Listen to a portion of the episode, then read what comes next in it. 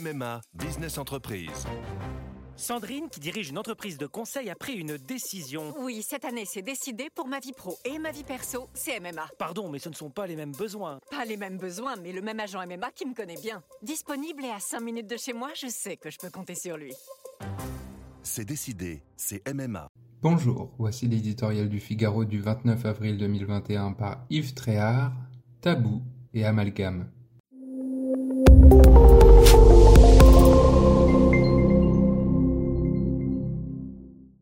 Membre de l'Académie Goncourt, Tahar Benjeloun vient d'associer sa plume aux indignés qui bataillent contre l'amalgame. Le rapprochement entre terrorisme et immigration est aberrant, écrit-il dans le point.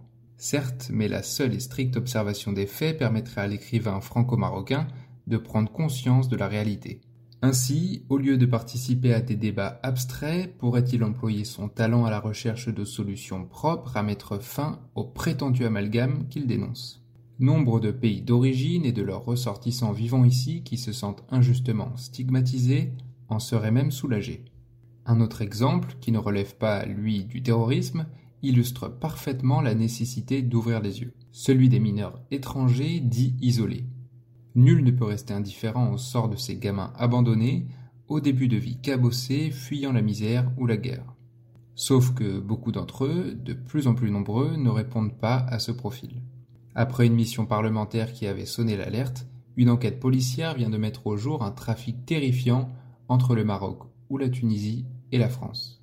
Des réseaux animés par des voyous font venir des jeunes clandestins qu'ils maltraitent et droguent pour les destiner au vol sur la voie publique et au cambriolage.